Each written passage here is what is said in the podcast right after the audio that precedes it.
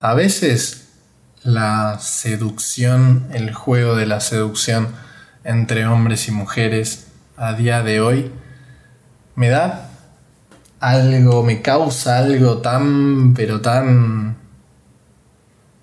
no sé cómo explicarlo. Me resulta algo tan, pero tan estúpido que me da gracia incluso. O peor, me da un poco de, de lástima. Porque la verdad es que a día de hoy todo el, proceso de conocer a una nueva persona, de, seducir a una nueva persona, ya sea un hombre, ya sea una mujer, esto pasa en ambos géneros, eh, todo el proceso ese es, se convirtió como en algo muy falso. Es a día de hoy en la mayoría de los casos algo muy falso. Pensemos por un momento una persona que quiere conocer a otra persona por redes sociales, por Instagram. Alguien vio el perfil de otro alguien y el perfil le llamó la atención y bueno, se, le ocurre escribirle un mensaje para conocer a esa persona. Ya de entrada, imaginémonos que, que bueno, el perfil que recibe el mensaje si es una mujer, ya de entrada en Instagram, la mayoría de mujeres tiene el chat explotado, plagado de mensajes de hombres y que encima un 75% de esos mensajes son mensajes de mierda. Entonces ya como que ahí ya se perdió de base un poco la, la personalidad, la, la, esencia de cada persona. Se convierte en un número más, en otro mensaje más y se, es, fácil también entender cómo, a catalogarlo o a, o a, robotizarlo de alguna forma.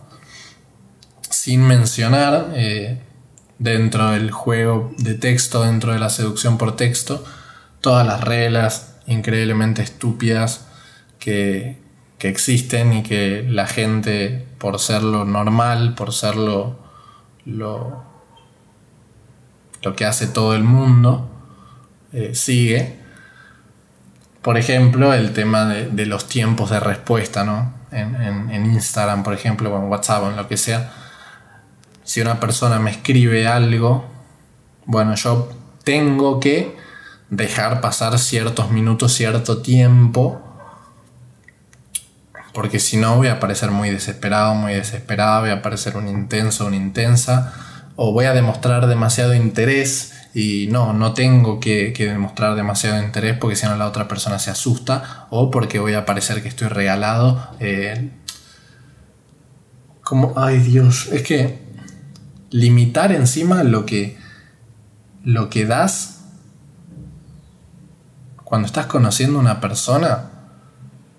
O sea, todo este tipo de, de, de reglas de, bueno, no des tanto cuando recién estás conociendo a la otra persona, es algo tan escaso de mente para mí, algo tan pero tan escaso, o sea, es, un amor tan escaso que incluso, no sé, lo tenés que fraccionar y, y, ir de a poquito dando pedacitos por miedo a de que no te den lo mismo todo ese tipo de inseguridades y de miedos están muy presentes en, toda la seducción, no solamente por texto. Y la mayoría de las veces la gente lo oculta, oculta sus miedos, oculta sus inseguridades. Y la verdad es que casi todo el mundo, en realidad todo el mundo tiene miedos, todo el mundo tiene inseguridades. Y también hay mucha, mucho de esto en, el proceso de la seducción. A los hombres nos hicieron mierda, la verdad nos hicieron mierda con la creencia de, que, bueno, de que el más pijudo, el más capo, el, el, el mejor, decirlo como quieras, es el que más chicas conoce o el que más sexo tiene o lo que sea y se pusieron tantas expectativas sobre el sexo y sobre las citas y sobre la seducción que, se terminó yendo todo al carajo, se terminó arruinando. La, porque es algo muy simple en realidad, es conocer a otra persona y nada, si conoces a esa otra persona y conectan, pueden profundizar mucho más, pueden trabajar una relación, lo que quieran. Pero se convierte en todo un tabú estúpido que muchas veces terminan generando relaciones que, que esas relaciones sirven para como para satisfacer al ego o para satisfacer ah, de alguna forma los miedos o inseguridades que tiene una persona. Los patrones, digámosle. O sea, una persona que quiere todo el tiempo llamar la atención, obviamente le va a encantar de que haya 40 monos o 40 monas atrás de él o de ella, escribiéndole y mirándolo, qué sé yo. Dios. Yo no, no caigo en esas, en esas reglas tontas. O sea, la más tonta hasta ahora creo que me parece... Bueno, la segunda más tonta en realidad. La segunda más tonta es el tema de los tiempos de respuesta. Como si el tiempo que tardas en responder dependiese exclusivamente o definiese exclusivamente el interés que tenés por sobre la otra persona o tu nivel, tu grado de, ser desesperado.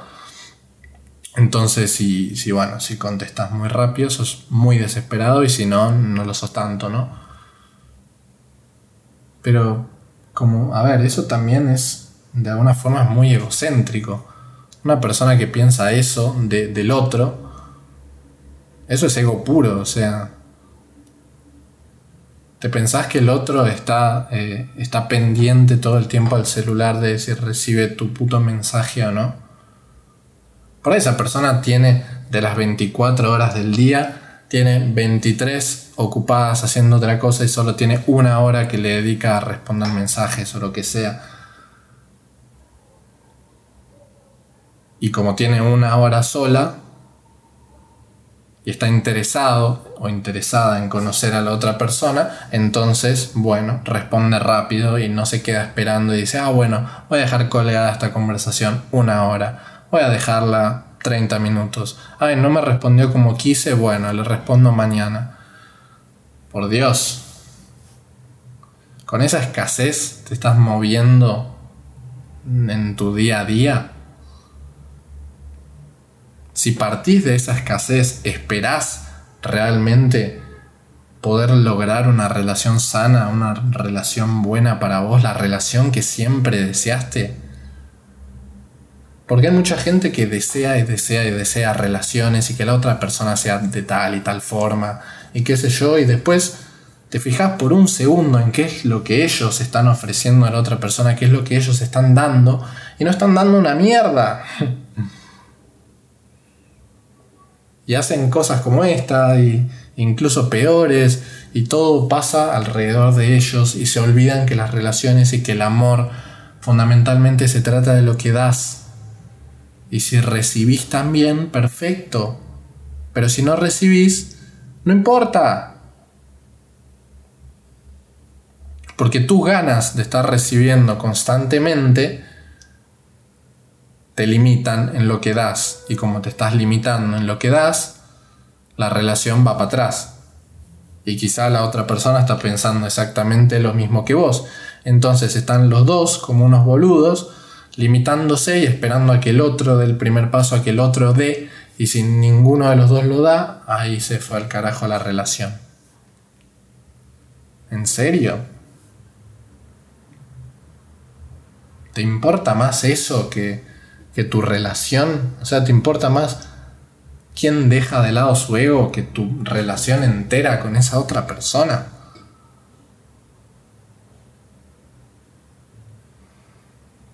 Son cosas que que estaría buenísimo que todas las personas lo pensaran por lo menos, que lo vieran, que fuesen conscientes, que hicieran un poco más de introspección en ellos para ver cómo se están comportando en sus relaciones, cómo se están comportando cuando seducen. Y dije que el tiempo de respuesta era la segunda cosa que más tonta me parecía. La primera definitivamente creo que es cuando, cuando se da la primera cita en la mayoría de los casos. Que los dos van como... Bueno, a ver, básicamente los dos van dispuestos a mostrar absolutamente todo lo bueno que tienen. Eso ya es algo bastante sabido, que la gente cuando va a una primera cita, la mayoría de las personas tienden a ocultar como su parte negativa, lo que se llama su sombra, y ocultando esa sombra se limitan solamente a mostrar lo, que ellos creen que, que es bueno de sí, ¿no? pocas son las personas, la verdad que, en una primera cita o que en el primer momento de conocer a una persona están dispuestas a abrirse emocionalmente y, y contar su vida. Y si su vida implica situaciones de mierda, cosas de mierda que vivió esa persona, bueno, es parte de su vida. Pero esto es como las personas, hay muchas personas que Va, no sé si serán tantas. Pero hay gente que le molesta que, la persona que está conociendo hable de su ex, ¿no? O hable de sus relaciones pasadas. Primero, de que sus relaciones pasadas y su ex o quien sea forma parte de su vida, no es algo que vas a poder venir vos y, no sé, y eliminarlo de plano y por más que pudieses, ¿para qué querés eliminarlo de plano? Por una inseguridad tuya. Porque te da miedo que la otra persona hable de su ex o de una, relación anterior. Te da miedo de que pueda llegar a volver con esa persona o te da miedo de que, de que se olvide de vos. Son tus ganas de poseer las que terminan generando de que te joda, de que te moleste, de que la otra persona hable de ese tipo de cosas. Pues mucha gente, y en esto sí, yo creo que hay mucha, obviamente no toda, pero hay mucha gente que tiene relaciones de posesión.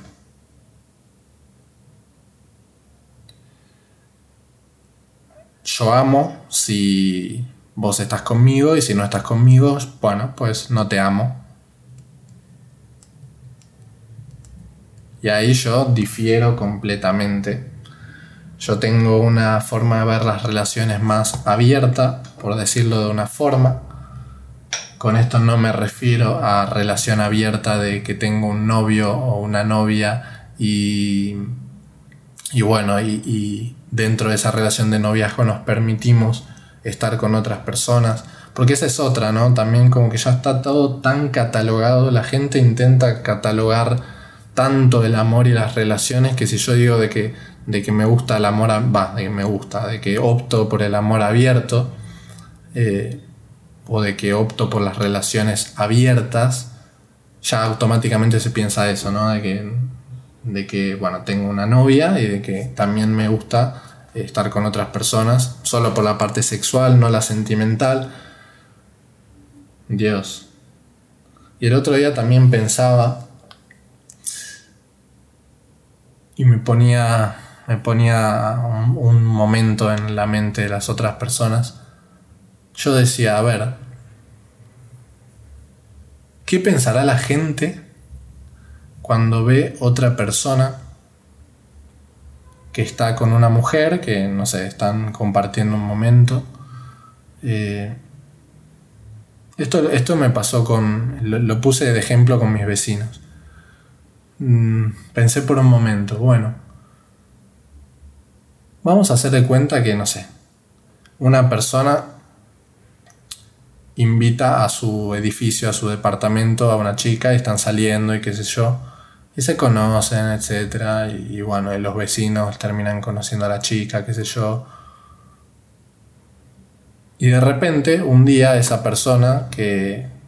Esas personas que optan también por un amor más abierto, que no tienen un título o lo que sea, de repente eh, el que vive en ese edificio lleva a otra persona y los, vecinos ven a esa nueva persona. Es como que muy probablemente lo primero que van a pensar es, ¡Ah! o, a ver, obviamente si no saben el tipo de relación que tienen ellos dos, lo primero que van a pensar es, ¡Ah! la está engañando, ¡Ah! le está haciendo infiel, le está metiendo los cuernos. Y eso el hecho de que sea eso mismo lo primero que se tiende a pensar,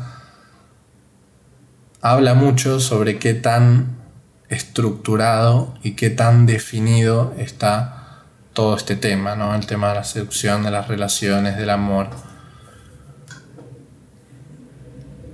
Lo básico, el pack básico, el pack normal, por decirlo de alguna forma, lo común, entre comillas, eh, por lo menos en, en Occidente, es conocer a una persona, tener una cita, y esa cita suele ser la mayoría de las veces ir a tomar un trago, o no sé, merendar, o ir a comer, o algo así. Y alguna que otra más, pero para algunas personas ya ir al cine en la primera cita es demasiado, ni hablar de, no sé, de hacer alguna actividad fuera de lo común eso ya es mucho más raro. Imaginemos una primera cita tirándose en paracaídas, por poner un ejemplo. Eso ya es como que, no, muy distinto, es muy raro. Y como esa hay muchas cosas, entonces se encierra cada vez todo más, se encierra más cada vez esto en una caja. Es, bueno, conoces a una persona, tienen una primera cita, toman un trago, no sé, comiendo, lo que sea Después de eso, siguen saliendo, siguen repitiendo citas, se van conociendo cada vez más, se va expandiendo su círculo, quizá comparten cosas más profundas, después se ponen de novios, eh, después de poner de novios sigue pasando un tiempo, conoce a la familia, conoce a la otra, se van de vacaciones juntos, pasa un tiempo más, pasa un tiempo más, siguen juntos, no se meten los cuernos. Después, más adelante, se terminan casando, se casan y después de casarse tienen hijos, después de hijos sus hijos crecen, ellos envejecen se vuelven viudos y bueno, después mueren y sigue la misma historia la generación siguiente a ellos. Eso es como lo normal dentro de, de nuestra sociedad, como lo más común, lo más aceptado, sobre todo porque ya las cosas, bueno, a ver, ahora se está diversificando mucho más todo, todo esto, pero, pero igual sigue siendo lo, lo, lo común y lo que no es tan común y lo que se aleja un poco a eso, eh, como que se empieza a mirarlo con ojos un poco malos, ¿no? O a juzgarlo, a criticarlo, qué sé yo. Yo creo que cada persona puede tener las relaciones como quiera. O sea, si al fin y al cabo el tema de la relación es un contrato, el noviazgo es un contrato, una relación abierta también es un contrato, la poligamia es un contrato, todos son contratos. No me refiero con esto, o sea, no, intento quitarle eh, el valor al tipo de relación ni nada, pero al fin y al cabo, para explicarlo, terminan siendo contratos. Dentro de una relación, vos podés hacer esto, yo puedo hacer lo otro, vos no podés hacer esto, yo no puedo hacer esto otro y dependiendo del tipo de contrato, dependiendo del tipo de relación, la caja eh, que limita esa relación o existe y es más chica o más grande, dependiendo, o directamente no existe y cada uno puede hacer lo que quiere y son libres y ya está. Pero contratos. Y el contrato más socialmente aceptado es el que dije es el que dije antes. Pero ni que hubiese un contrato bueno ni uno malo. Yo tampoco estoy en contra de, de las relaciones cerradas, de lo que se denomina el noviazgo y de todo eso. A mí me da igual, o sea, si, si vos te querés poner de novio o novia con alguien, hacelo, me chupa un reverendo huevo, ni te conozco, o sea, me da exactamente igual si vos querés hacer A o B. Yo quiero hacer C, Entonces yo hago C, no te metas con mi C, yo no me meto con tu A ni con tu B.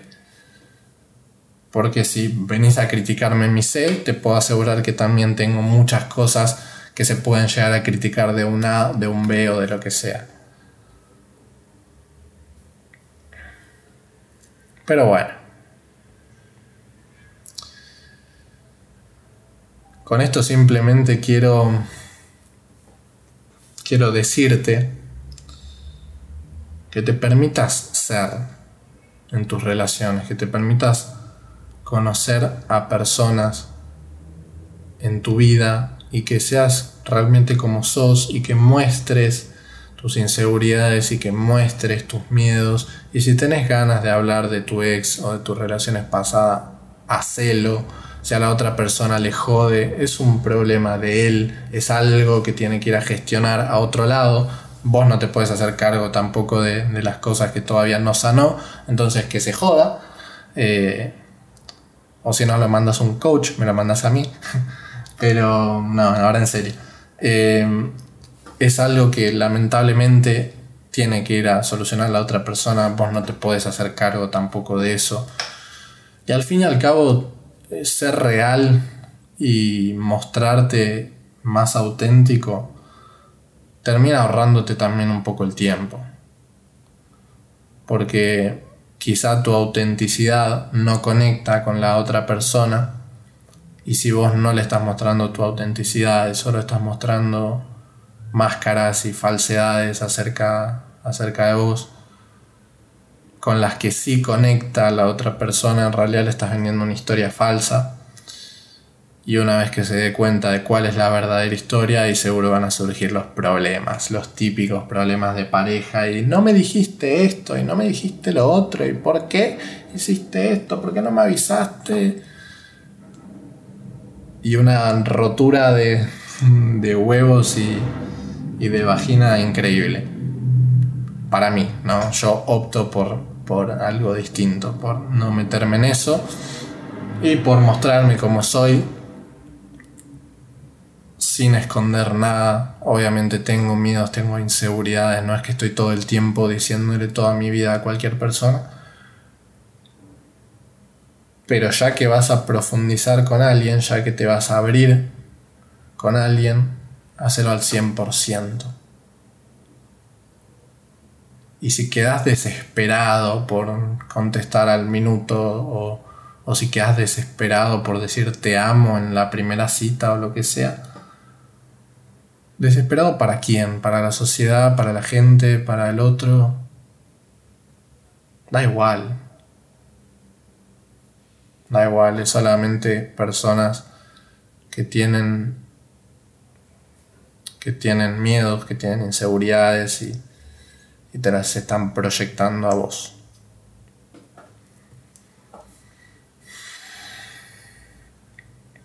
Nada más que decir. Adiós.